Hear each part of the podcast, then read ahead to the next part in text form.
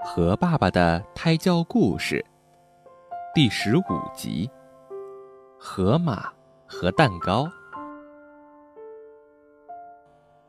叮咚，嬷嬷熊烘焙坊门口的风铃响了。河马太太推门走了进来。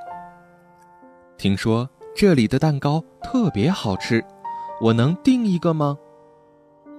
嬷嬷熊说：“可以呀。”不过这里的蛋糕都是要顾客自己动手做呢。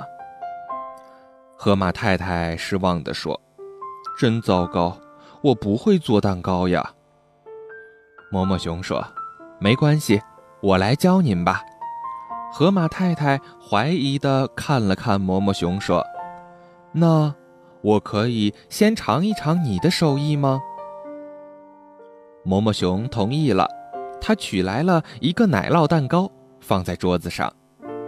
河马太太端起蛋糕，张开大嘴，啊呜一口，把蛋糕全吞了下去。毛毛熊看见了，惊讶的瞪大了眼睛。唉，河马太太叹了口气，说：“真的，我不觉得这蛋糕有多好吃，我都没有尝出味道。”唉。嬷嬷熊也叹了口气，说：“真的，您吃的实在是太快了。尽管没尝出蛋糕的味道，但是河马太太还是决定学着做一个生日蛋糕。她想带回家为河马先生庆祝生日。首先，我们洗手，穿好围裙。现在把小饼干和黄油捣碎。现在搅拌奶酪。”河马太太听着嬷嬷熊的指点，她做的越来越认真。整整过了一个半小时，蛋糕做好了。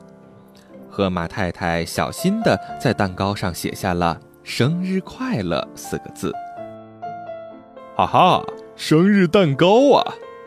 河马先生见到太太带回家的蛋糕，一把端了起来，张开了大大的嘴巴。等一等，河马太太赶紧说：“这可是费了一个半小时才精心做出来的蛋糕呀！”河马太太第一次发现，吃蛋糕实在不应该啊呜一口全部吞掉。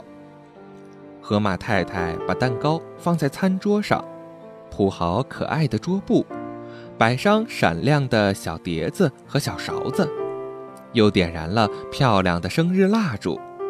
然后他轻轻地对河马先生说：“生日快乐！这是我亲手为你做的生日蛋糕。”河马先生惊讶地看了看太太，又看了看蛋糕，他微笑着闭上大嘴巴，坐了下来。生日蛋糕被切成了好看的形状，盛在小碟子里。河马先生和太太慢慢品尝着，你看看我，我看看你，心里高兴得不得了。